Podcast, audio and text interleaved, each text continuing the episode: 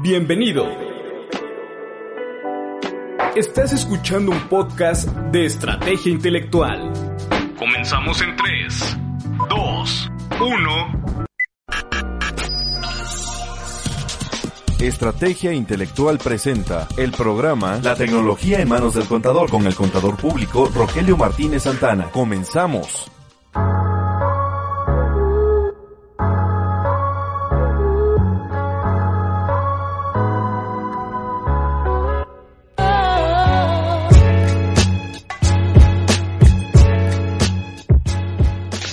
Tal amigos? Muy buenos días.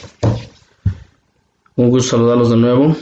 Vamos aquí a tratar de, ver un tema que en lo particular se me hace muy, muy, muy, este, muy relevante en la cuestión de que en estos tiempos, pues bueno, lo que necesitamos es un poquito de, de inversión. Eh, pues puede ser que tengamos alguna situación económica este, pues importante. Puede ser que la empresa en la que estamos, o nuestra empresa esté con una situación un poquito complicada, pero eh, en algunas ocasiones podemos aprovechar, ya sea el capital que tengamos en la como empresa, como podemos hacer a través de pues alguna eh, cuestión económica que nosotros podamos aprovechar, ¿no?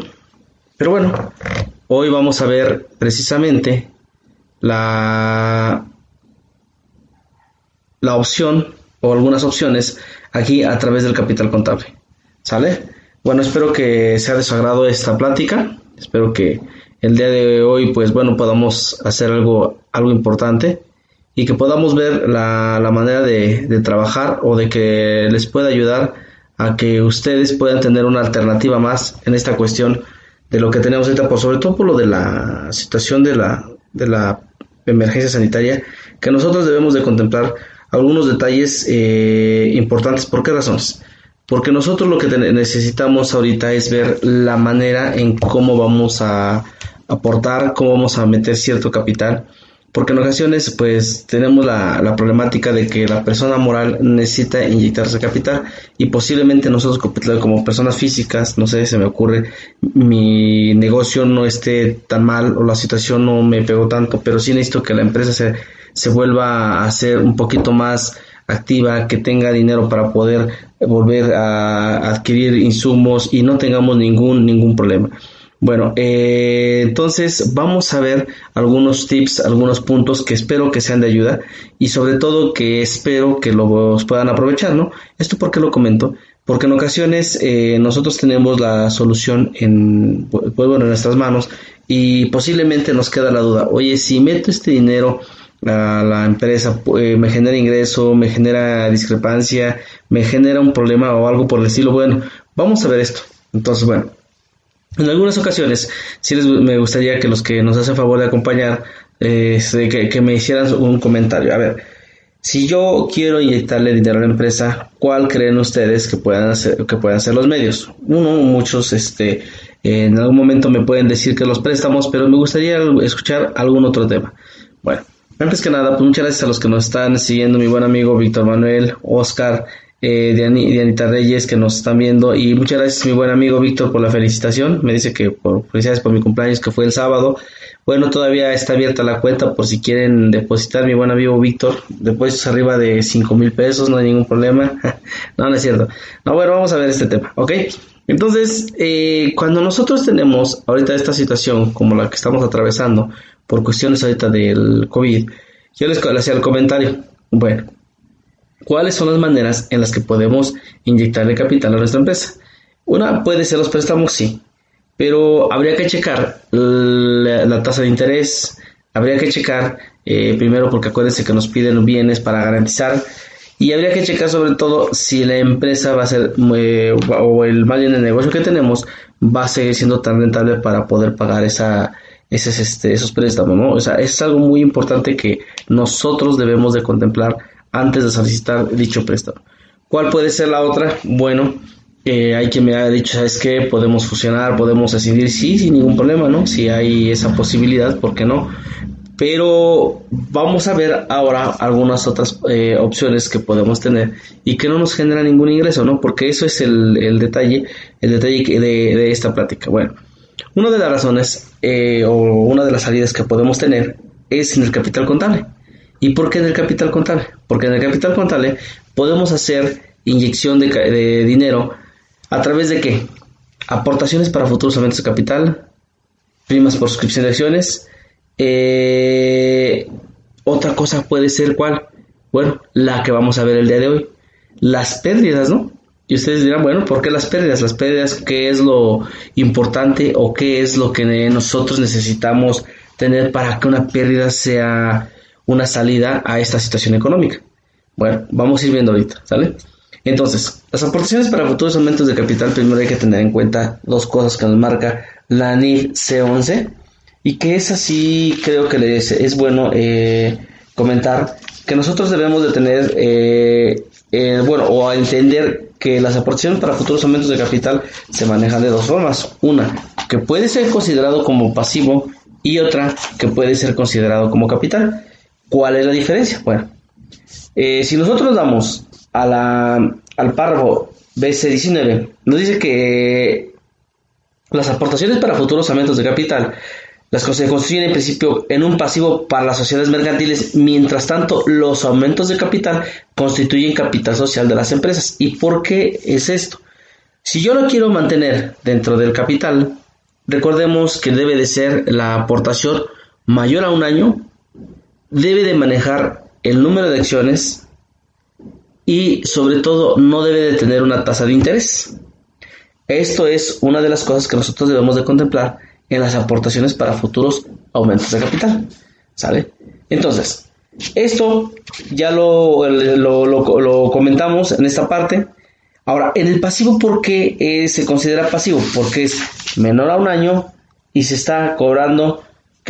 Una tasa de interés por ese tiempo. O bueno, lo que le llamamos un rendimiento, ¿no? Entonces, como ustedes verán, sí es importante que nosotros entendamos esta, esta situación. Pero para ello es importante entender lo que nos dice el párrafo este, 42.4. Y permítanme leerlo. El párrafo 42.4 de la, de la NIF 11 me dice, en caso de que existan aportaciones para futuros aumentos de capital, la entidad, estas deben reconocerse en los estados financieros en un rubro por separado dentro del capital contribuido, siempre y cuando se cumplan todos los requisitos siguientes. En caso contrario, estas aportaciones deben formar parte del pasivo. Bueno, Aquí es donde lo que yo les comentaba. El.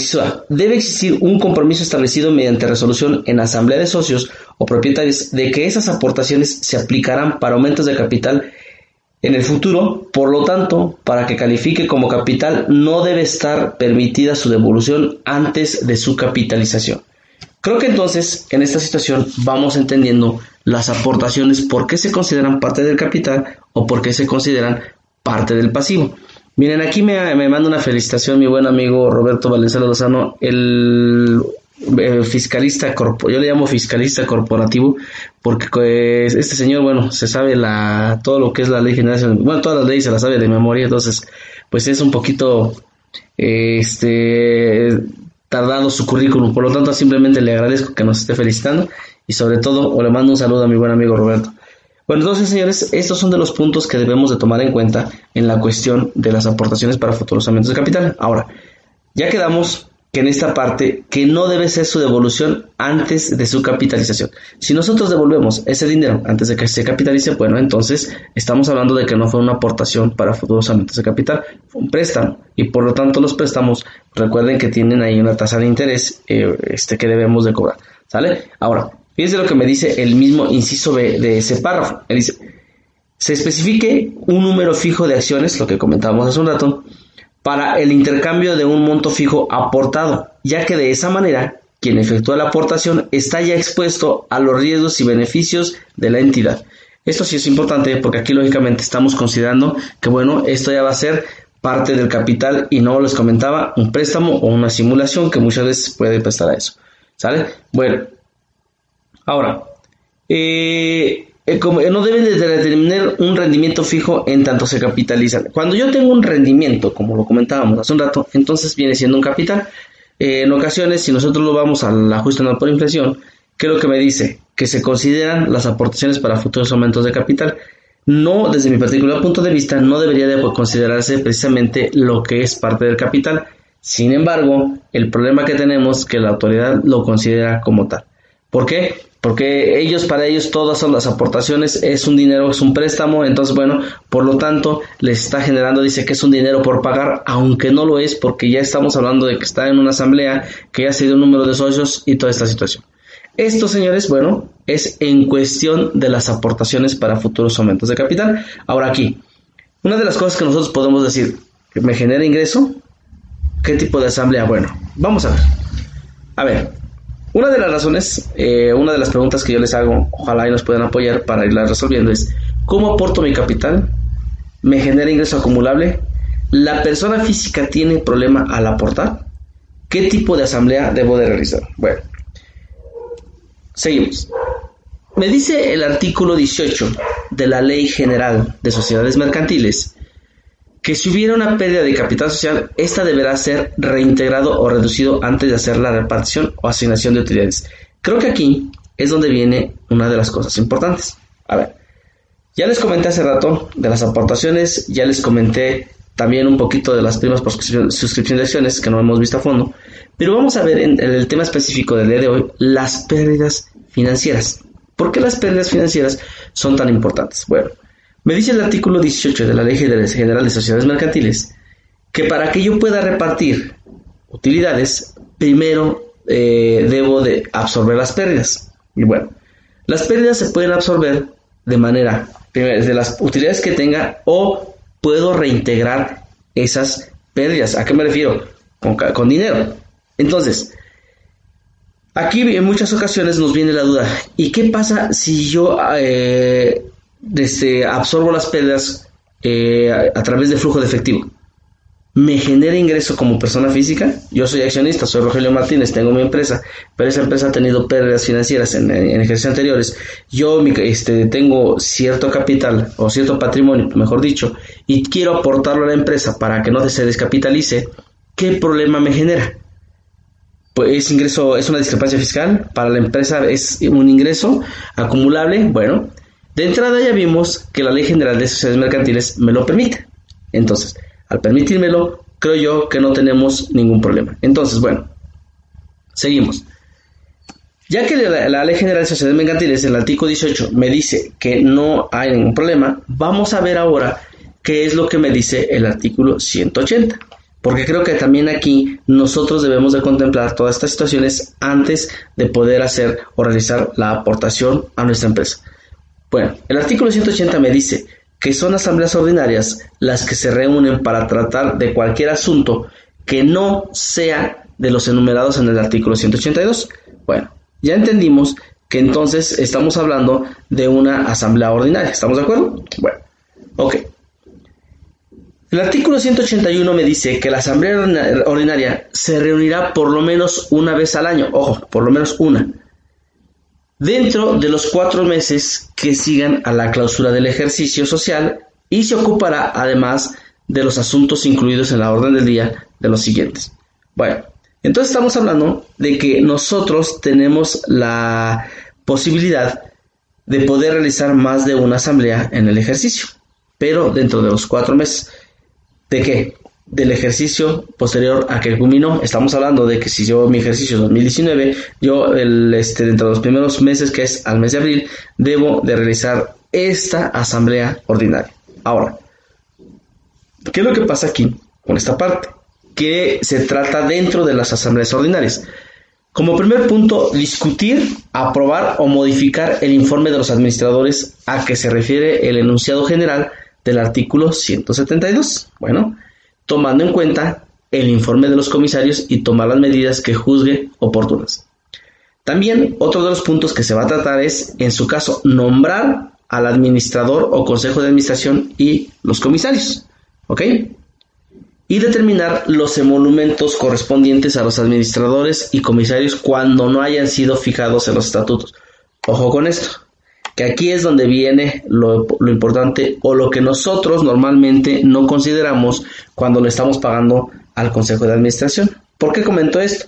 Porque en muchas ocasiones efectivamente tenemos la cuestión de la este tenemos la cuestión de que le pagamos a los accionistas o le pagamos al Consejo de Administración a través de honorarios asimilables.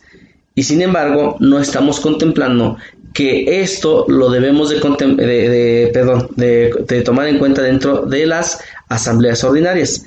Y en ocasiones, ¿qué es lo que hacemos? No lo ponemos o no lo consideramos en los estatutos y le estamos pagando. Bueno, entonces, ¿qué es lo que le estás pagando al Consejo de Administración? Bueno, si se han dado cuenta, muchas ocasiones en los emolumentos, cuando llegan las autoridades, nos determina lógicamente la tasa máxima que es del 35%. ¿Por qué razón? Bueno, porque nosotros debemos de contemplar todo esto en los estatutos o en las actas de, de asamblea, señores. Entonces, ya que estamos viendo esta parte, ahora sí, ya vimos que son las asambleas ordinarias. Vamos a ver por qué es importante considerar también lo que nosotros lo que son las asambleas extraordinarias.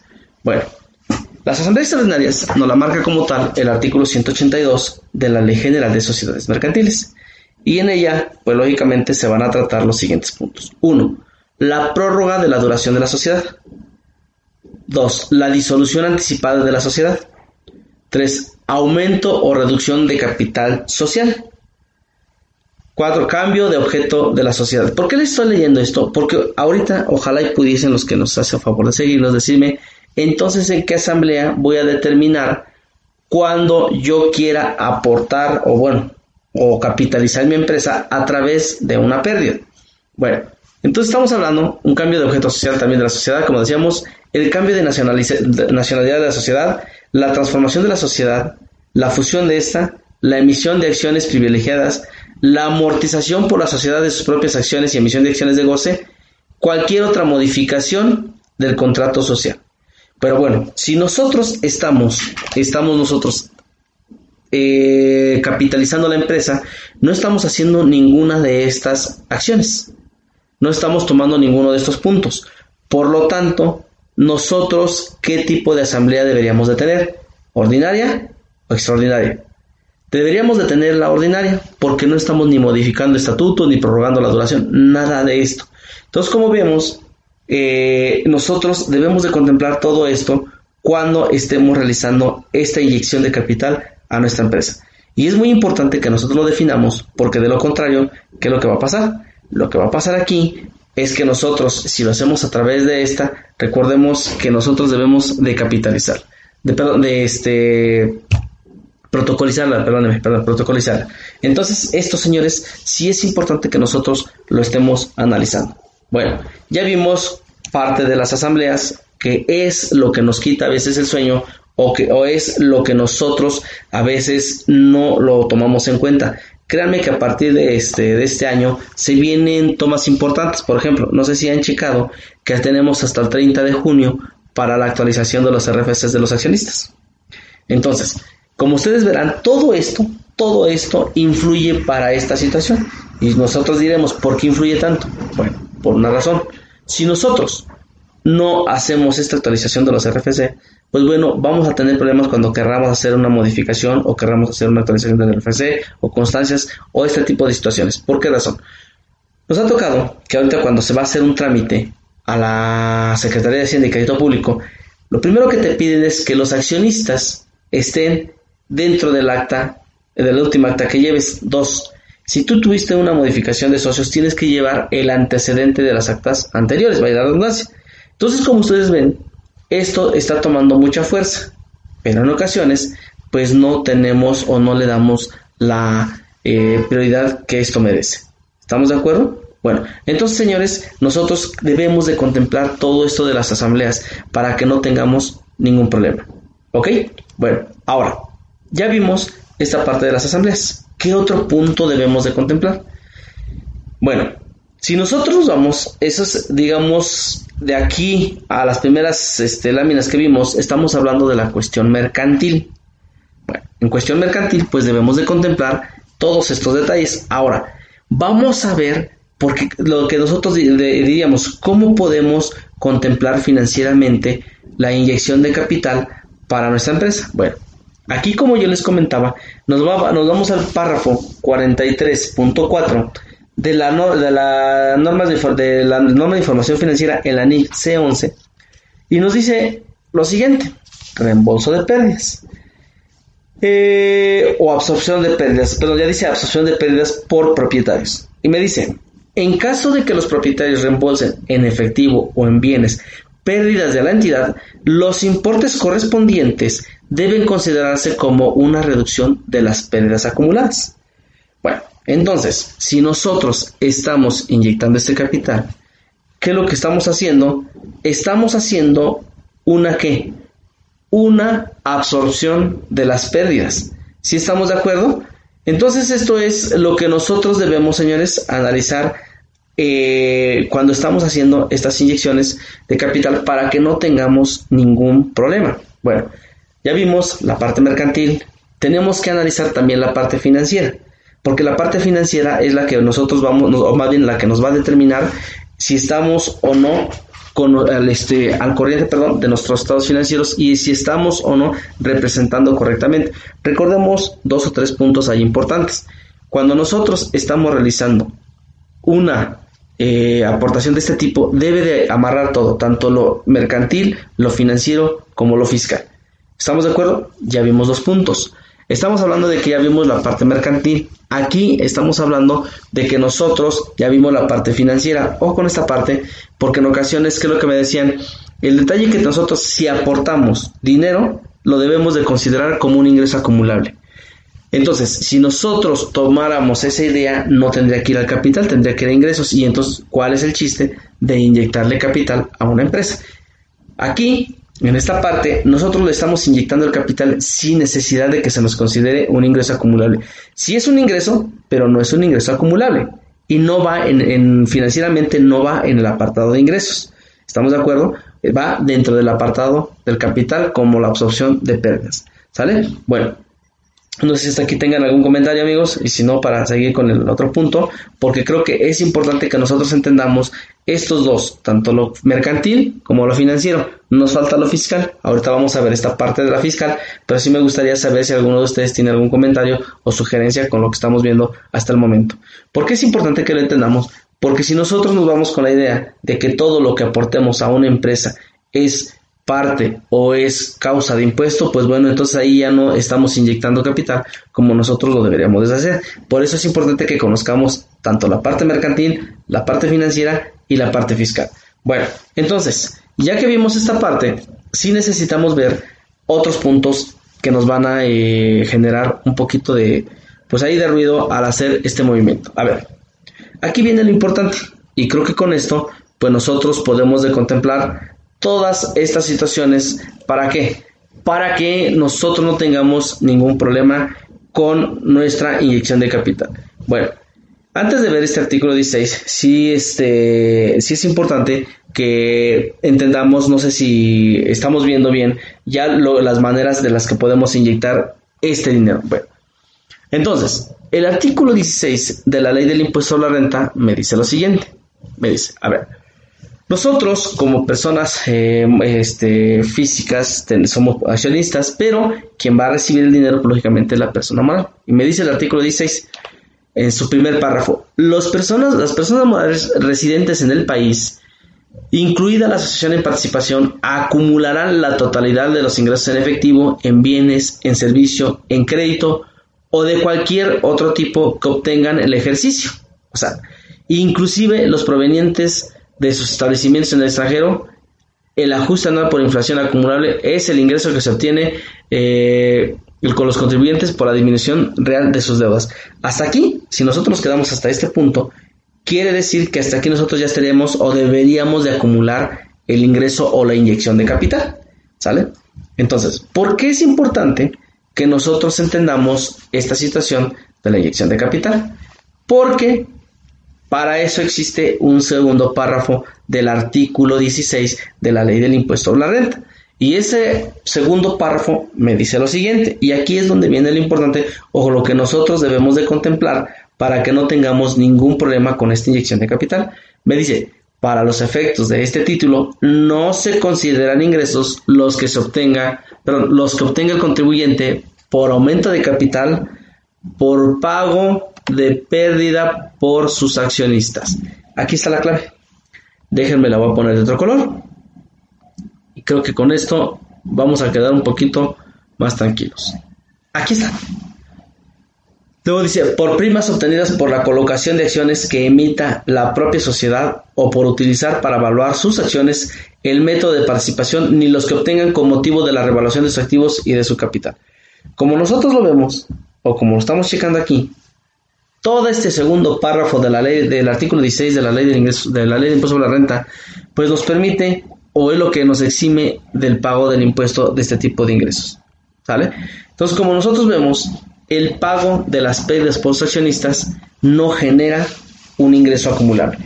Entonces, señores, estamos cumpliendo aquí con todos los requisitos. A ver, no sé si aquí tengan alguna duda o comentario, pero vamos a ver, a recapitular para que entendamos este movimiento.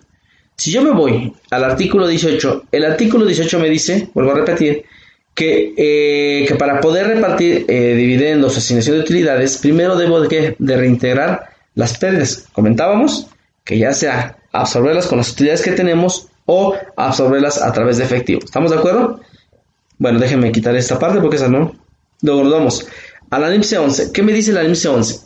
Que bueno, que en el caso de que los propietarios reembolsen en efectivo o en bienes y pérdidas de la entidad, los importes correspondientes deben considerarse como una reducción de las pérdidas acumuladas. O sea, hasta aquí estamos cumpliendo con estos requisitos. Primero, mercantil, señores, y luego financiero. Luego, si nos vamos al artículo 16, que estamos hablando de la ley del impuesto a la renta, que estamos hablando de ingresos, me dice en el primer párrafo que hasta en el momento sí podría ser ingreso, pero en el segundo párrafo me dice que no se pagará o no se considera ingreso, perdón, el, cuando, se, cuando tengamos un pago por la pérdida por sus accionistas. Entonces, como vemos, esta inyección de capital eh, nosotros la debemos de tomar en cuenta para que no tengamos ningún problema. Sí debemos de, tomar todos los puntos, tanto les digo, lo, mercantil, lo, financiero y lo fiscal para que no tengamos ninguna problemática. Bueno, señores, no sé si hasta aquí tengamos alguna, este, alguna, alguna, alguna duda, algún comentario, para que nosotros no tengamos eh, este problema. Ahora, sí es importante que nosotros tomemos en cuenta todos los impactos que se vienen ahorita con esta situación de la, este, de la emergencia sanitaria, que bueno, que hasta la fecha no, no se ha terminado. Y aquí en la parte de la capitalización, bueno, tenemos que ver también algunos puntos que en ocasiones hemos dejado de lado. Y hemos dejado de lado porque les comento, porque miren, eh, aquí en algún momento este, nosotros hacíamos eh, mención precisamente en la cuestión del IVA por lo de las plataformas digitales que en algún momento no se contempló eh, o que nosotros eh, este, debemos de considerar, perdón, por cada movimiento que se pague. Nosotros hay, un, hay una regla, y permítame comentarla, que es la regla 27116, en la que nos comenta precisamente que, este, que eh, cuando nosotros tengamos pagos pagos por cuestiones de, comprobantes que se realicen en el extranjero, pues bueno, nos vamos a considerar deducibles siempre y cuando cumplan ciertos requisitos. ¿Estamos de acuerdo? Eh, entonces, cuando, cuando cumplan esos requisitos los vamos a considerar deducibles, pero hay un detalle muy importante. Bueno, ¿cuál es ese detalle muy importante? Que cuando sale un comprobante en el extranjero, en el extranjero, ¿qué es lo que nosotros debemos de contemplar? Bueno, cumple los requisitos del nombre, el RFC, toda esta parte lo cumple pero no deja de tener un, no, o más bien no deja de ser un ingreso en el extranjero. ¿Y por qué es importante que nosotros contemplemos esto? Miren, si nosotros vamos a la, al artículo 1 de la ley del IVA, en su fracción 4, eh, aquí, esta fracción 4, me genera un poquito de ruido por dos razones. ¿Por qué me genera un poquito de ruido? Porque me dice que están obligados al pago del impuesto del valor agregado establecido en esta ley, las personas físicas y morales que en territorio nacional realicen los actos de actividades siguientes. Y la fracción 4 me dice importen bienes o servicios. Ok, entonces yo pagué desde aquí el servicio. ¿Qué estoy haciendo? Lo estoy importando, ¿no? Entonces, como lo estoy importando, ¿qué es lo que estoy realizando? Vaya la redundancia, importando un servicio. Al importar un servicio, yo estoy obligado al pago del IVA. Aquí está. No lo digo yo, me lo dice el artículo 1. Y perdón que me tarde un poquito aquí, pero creo que este, este tema o este artículo, por lo menos esta fracción, nos va a hacer recapitular mucho los gastos que hemos realizado o que estemos realizando. ¿Por qué les comento esto? Cuando yo hago la importación de un servicio, nosotros debemos de tomar en cuenta que yo estoy afecto a un 16%. Y se preguntarán o me dirán, Rogelio, pero ¿cómo voy a pagar el IVA si yo le estoy pagando al extranjero y no está afecto al IVA? Estoy de acuerdo. Pero al nosotros hacer la importación de ese servicio, nosotros deberíamos de pagar ese IVA. Bueno, ¿ok? ¿Cómo le hacemos o qué procede con esta parte de lo del IVA? Y, les genera ahorita en la cabeza, ¿no? Oye, pero ¿cómo voy a pagar un IVA de algo que no está afecto? ¿A quién se lo pago? ¿Cómo lo pago? ¿En qué momento lo hago? Porque el extranjero no lo va a pagar. Definitivamente el extranjero no lo va a pagar porque a él ni le ayuda, ni le beneficia, nada, nada. ¿Estamos de acuerdo? Entonces, pero nosotros sí debemos de hacerlo. Porque recordemos una cosa, que si el IVA no es acreditable, el gastón es deducible. Entonces, estos son los puntos que nosotros debemos de analizar cuando estamos haciendo este tipo de operaciones. Vamos a suponer, Rogelio Martínez le pagó a Facebook, no sé, una cantidad de 10 mil pesos. Aquí está. Si yo lo contabilizo, simplemente mando al gasto los 10 mil. ¿Por qué? Porque cumple el requisito del RFC, el nombre, la dirección, cumple todos los requisitos que nos, este, que nos pide la ley. No tiene un comprobante fiscal digital, ¿por qué? Porque no es nacional. Ok, estamos de acuerdo. Pero cumple los demás requisitos. Pero eh, lo único que nos manda el comprobante es, no sé, se me ocurre servicio, así tal cual, servicio, o no sé cómo le ponen los de Facebook, la verdad, no sé. Y me pone esto. Vamos a poner que nos viene así tal cual, con todos los demás requisitos. No viene ni IVA al cero, ni total, nada de eso. Viene como tal los 10 mil. Bueno, ¿qué es lo que hacemos nosotros? Si nosotros nos vamos en esta parte, ¿cómo te voy a pagar un IVA que me dice la ley del impuesto al valor agregado en su fracción 4 si no tiene, no tiene o no viene la manera del desglose? No puedo pagarte algo que no viene desglosado. Cuidado, porque aquí es donde viene el problema. Y les vuelvo a repetir, el problema es que cuando la autoridad llega, la autoridad te considera el IVA este, causado, más no el IVA acreditable. Y si no es acreditable, pues no es deducible. Entonces, bueno, para no hacerle tanto este relajo, ¿qué pasa cuando yo tengo una situación de estas y qué es lo que debo de contemplar cuando yo importo un servicio? Que ahí es lo que nosotros debemos de analizar. Si yo estuviera aquí en México, hubiera hecho el, servicio con una persona este, moral aquí en México, lo que me tuviera que cobrar ellos son 1600 de IVA. Esta sería mi, esta sería mi operación. ¿Cierto? ¿Qué es lo que considero? Yo tendría que considerar esto como gasto, esto como el IVA y este es el total. Esta es mi operación total. El problema que yo tengo aquí, que ahorita no tengo más que esto. Y yo lo registré. Y les aseguro que muchos de nosotros estamos en esa situación. Como yo lo registré así, tengo un problema de que esto me pueda ser no deducible. ¿Y por qué me puede ser no deducible? Porque si lo checamos aquí de nuevo, yo no estoy pagando qué? El IVA. Y bueno, como no lo estoy pagando, ¿qué es lo que debo de hacer? Yo debo de hacer aquí lo siguiente. Bueno, nosotros aquí entramos a una cosa que se llama IVA virtual. No sé si alguno de ustedes ha escuchado de este tema, del famoso IVA virtual. Este tema, ¿por qué es tan importante? El tema del IVA virtual es porque se debe de considerar tanto causado como acreditable. Porque, les vuelvo a repetir, si yo no hago la operación, entonces sí es causado, pero no es acreditable. ¿Estamos de acuerdo? Eh, entonces aquí, ¿qué es lo que hacemos?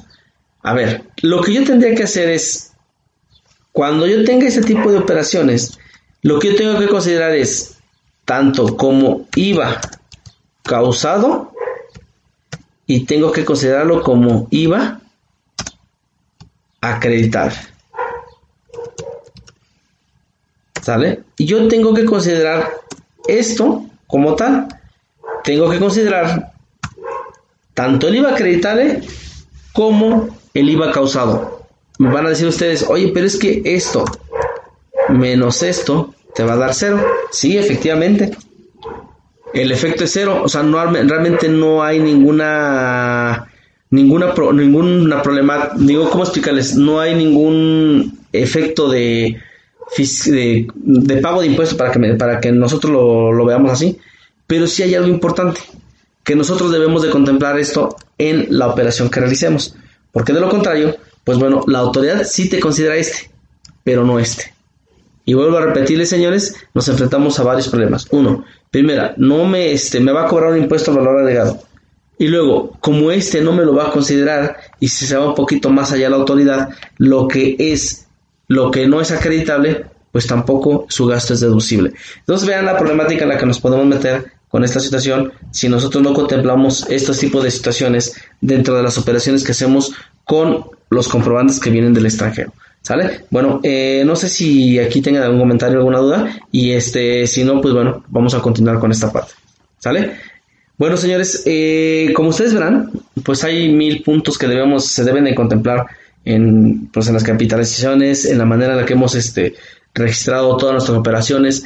Todos estos detalles lo debemos de contemplar perfectamente. ¿Sale? Ahora, hay un detalle muy importante en la que la autoridad por eso trae tantos cambios en, a través de esta última, este, esta última eh, entrada de la resolución, bueno, de la reforma, pero mejor dicho, ni siquiera la resolución, que entró ahorita en este mes de junio, precisamente esta parte de las, este, de las plataformas digitales tomó mucha fuerza porque se estaban dejando de lado algunas, algunos puntos que la autoridad ya, los había notado, pero que no había, no les había dado tanto, eh, pues tanta demanda por la, por lo mismo de que posiblemente no tenía las herramientas o no había considerado algunos puntos. El ejemplo que les acabo de comentar, precisamente de la del IVA virtual, va amarrado con esta parte. ¿Por qué razón? Porque si nosotros, dice el autoridad, ok, a ver, espérame, eh, ¿dónde estás recibiendo el servicio? ¿Lo estás recibiendo aquí? ¿Dónde se está dando? ¿Está dando aquí? Y si nosotros lo analizamos y olvidémonos un poquito de la reforma que está entrando ahorita en este mes de junio, que por cierto ya está a punto de vencerse, es el 30 de junio, para que metan el escrito los que, sobre todo los que deben de considerar para efectos del este, pago definitivo, ya acuérdense que es el 30 de junio, pero bueno, aquí la autoridad estaba contemplando esta situación y me decía, dice en el artículo 16 de la ley del IVA, dice, para los efectos de esta ley se entiende que se presta el servicio en territorio nacional cuando en el mismo se lleva a cabo total o parcialmente por un residente en el país y luego dice, en el caso de transporte general se considera que el servicio se presta en territorio nacional independiente, ¿ok? Bueno, eh, aquí nosotros el servicio lo estamos llevando aquí, nada más que el detalle aquí con este con lo que les enseñé ese rato, bueno, con lo que les mostré ese rato, perdón, es que nosotros estábamos teniendo un servicio con un residente en el extranjero. Entonces, como vemos, sí necesitamos manejar mejor todavía la manera de cómo contabilizamos. No lo dejemos nada más con el solo hecho de que, ¿sabes qué? Lo registro, registro el gasto y como no trae IVA lo dejo a la deriva, no no porque ya vimos que ahorita ese IVA se nos puede considerar o se nos puede generar una problemática tremenda. ¿Sale? Entonces, como vemos, señores, podemos tener un IVA eh, virtual y no, ni, siquiera nos habíamos percatado de ello. Yo los invito a que de verdad eh, tomen en cuenta esta situación y no vayan a caer en esas este, eh, especulaciones por parte de la autoridad de que les considere precisamente un IVA causado y no un IVA acreditable y les vaya a generar una no deducibilidad de esa parte de su operación. ¿Sale, señores? Bueno, entonces, como nosotros vemos, ya analizando un poquito más, este, eh, me, comentan aquí eh, en cuestión de la PTU. Ahorita vamos una, unos detallitos de la PTU, no se preocupen. Ya lo habíamos visto, pero bueno, no, no está por demás analizarlo. Con todo gusto se los comparto, mi estimado. Este, entonces, el, aquí, ¿qué es lo que necesitamos ver nosotros? Lo que nosotros necesitamos ver son todos los puntos que, que tenemos. Miren, eh, aquí este es un tema que un servidor pudo compartir con mis amigos aquí de, de Toluca, de los impactos del COVID del COVID, ¿qué, es lo que podemos realizar en estas situaciones. Y bueno, vamos a ver, este, ya que me está pidiendo esta, esta parte, con todo gusto le vemos, les damos algunos tips de la PTU sin problema. Nada más que este, si no nos alcanza el tiempo, una disculpa, pero vamos a tratar de ver algunos. Bueno, eh, yo se los comento, se los comento de lo de la PTU. Recuerden que este, que la PTU, eh, bueno, vamos a ver dos, dos cosas. El, el, este, el, las personas morales como presentan su declaración anual en el mes de marzo, ¿Qué es lo que pasa? Como lo presentan en el mes de marzo, eh, tienen máximo 60 días de acuerdo al artículo 123 de la Ley Federal del Trabajo. porque la ley este, federal, en su artículo 122, nos dice que tenemos máximo 60 días para pagar esa PTU. Bueno, entonces si la presentaste en marzo, tienes a más tardar el 30 de mayo. ¿Para qué? Para que tú puedas eh, pagar esa PTU. Pero se reformó el artículo, el, el artículo 3, y me dice que tenemos como máximo el día 24 de junio. O sea, todavía tenemos, tenemos una muy buena, bueno, tenemos dos días, todavía tenemos dos días. Entonces, como ustedes verán, tenemos esa opción como personas morales. Y bueno, como personas físicas también es importante que contemplemos lo siguiente. Permítame, aquí sí, sí, este, espero que ver, este, comentarles. Permítanme, ¿dónde está? Aquí está, de las personas, aquí está. Bueno, eh, recordemos que las personas físicas también, este, les, también las personas físicas, como tienen la obligación de presentar la, la declaración a más tardar el día, el día este 30 de abril, pues bueno, esta se extiende hasta el día hasta el día de junio, de 30 de junio, ¿no? Entonces, eh, no, no le veo ningún problema, pero recordemos ahí dos cosas importantes, señores, que salió, eh, si no me equivoco, la, la resolución miscelánea en su sexta versión que eh, se extendía el plazo hasta máximo el día 30 de junio, por lo tanto, los que extendieron ese plazo al 30 de junio, pues se extiende lógicamente también el plazo para el pago de la PTU en dos meses, porque el artículo 122 y 123 me dicen que cuando 60 días después de la obligación del pago, y si mi obligación del pago es el 30 de junio, pues se extiende hasta 60 días después, estamos hablando de junio, sea julio, agosto, tenemos hasta agosto para pagar esa PTU. Entonces, estos son los puntos que nosotros debemos de contemplar en estas situaciones ahorita que tenemos del COVID, señores. ¿Sale? Bueno. ¿Qué otra cosa de este por ahí debemos de contemplar en las personas físicas? Bueno, las personas físicas también se puede contemplar, recordemos que, ah, bueno, la, donde salió en la miscelánea es en la regla 13.2, se me está olvidando, eh, de donde se extendió el plazo hasta el 30 de junio. Pero también no nos dejemos ahí porque tenemos una regla que es la regla 232, en la cual nos comenta que este plazo eh, nosotros podemos optar por presentar la declaración anual a más tardar el 31 de julio. Y al nosotros presentar el 31 de julio la declaración anual, pues bueno, nosotros podemos hacer lo siguiente también, extendernos esos 60 días después del 31 de julio para que nosotros podamos eh, pagar la PTU. ¿Sale? Entonces, como ustedes verán, sí tienen todavía un poquito de chance, pero eso solamente como personas físicas. Personas morales, no. Es así, se vence, como les decía, máximo el 24 de junio. Ahora, hay una opción, si ustedes son coordinados y su nada más y optaron por declarar a través de este, las obligaciones de sus integrantes y son puras personas físicas, también procede que presenten a más tardar el 30 de abril su declaración anual, por lo tanto, tienen a más tardar el 30 de junio para pagar la PTU. ¿Estamos de acuerdo? Bueno, entonces, señores, aquí no sé si tengan alguna duda o comentario. Eh, recordemos una cosa, porque también ahí, antes de que se me olvide lo de los riffs, los riffs este, tienen una, una ventaja de que cuando esto, este, nosotros eh, presentamos declaraciones bimestrales por pagos definitivos, nada más que hay que optar también por pagos este, bimestrales, pero a cuenta de una declaración anual cuando optaron por un coeficiente de utilidad. Entonces, ¿cuáles son las dos versiones? Las dos versiones nos dice que si yo opté por pagos definitivos se vence en diciembre porque es mi último bimestre, ¿sale? Y si es por coeficiente se vence en diciembre, pero debo de presentar la declaración anual a más tardar el 30 de abril. Pero bueno, también aquí salió una regla en la que la regla 3.13.21 de la resolución miscelánea en la que me dice que tenemos como máximo el 29 de junio para pagar la PTU de nuestros trabajadores que tengamos cuando yo estoy en el régimen de incorporación fiscal.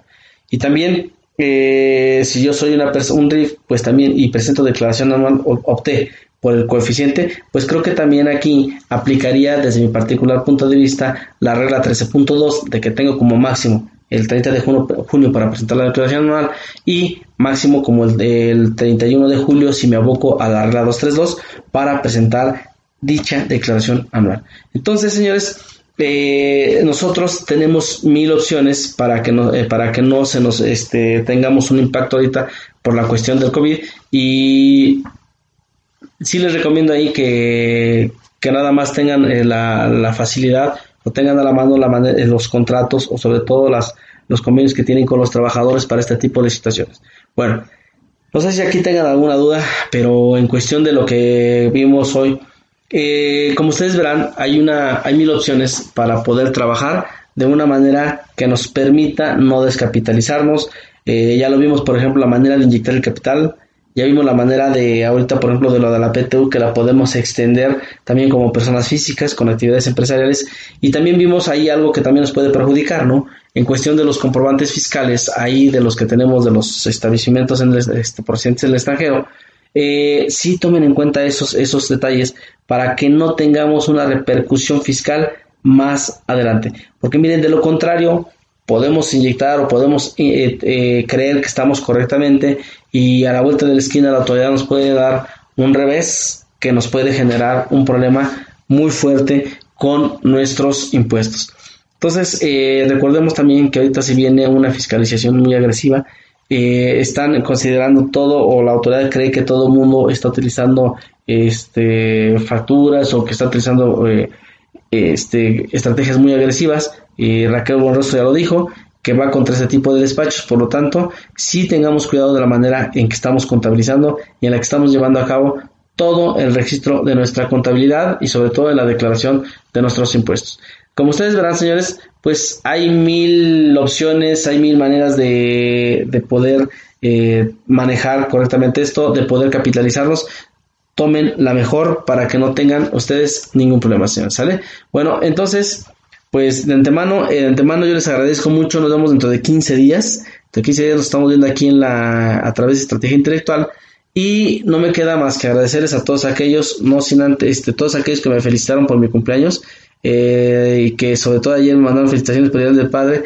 Muchas gracias amigos, no saben cómo les agradezco y sobre todo les agradezco eh, que sigan aquí con nosotros eh, cada 15 días. La, siguiente, dentro de 15 días vamos a ver un tema que este que creo yo es muy muy muy importante porque la cancelación de sellos se viene eh, muy fuerte muy fuerte esa cancelación de sellos y creo yo que es un tema importante que lo, que lo debemos de ver y sobre todo cómo informarlo del RFC. Espero que nos podamos ver y no me queda más que agradecerles. Me despido de ustedes. Nos vemos dentro de 15 días. Muchísimas gracias, señores y que tengan un excelente inicio de semana. Hasta la próxima.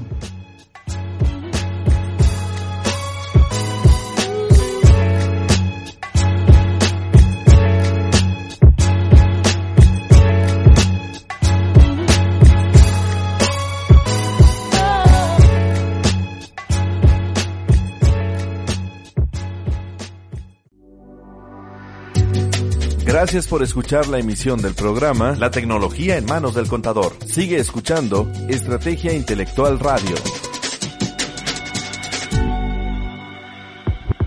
Terminamos. Gracias por escuchar este podcast.